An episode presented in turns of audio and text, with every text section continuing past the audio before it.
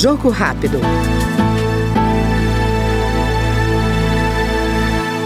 A deputada Flávia Moraes, do PDT goiano, enalteceu o programa Antes que Aconteça, que destina recursos para ações de combate à violência contra a mulher, como a oferta de cursos de capacitação profissional e defesa pessoal da vítima.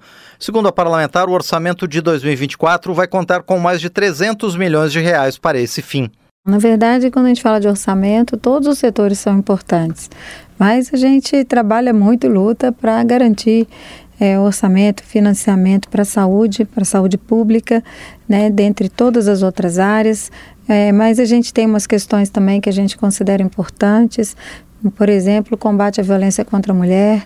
Então, a gente tem aí uma rubrica que foi criada antes que aconteça, né, com 300 milhões é, de, de, de, recursos destinados para essa área e hoje todas as vezes que a gente acorda a gente tem a notícia de mais um feminicídio acontecendo no nosso país, vários, né? E a gente sabe da importância desse enfrentamento e a gente precisa de trabalhar cada vez mais para fortalecer a rede de proteção a essa mulher vítima de violência. O Jogo Rápido acabou de ouvir a deputada Flávia Moraes, do PDT de Goiás. Jogo Rápido.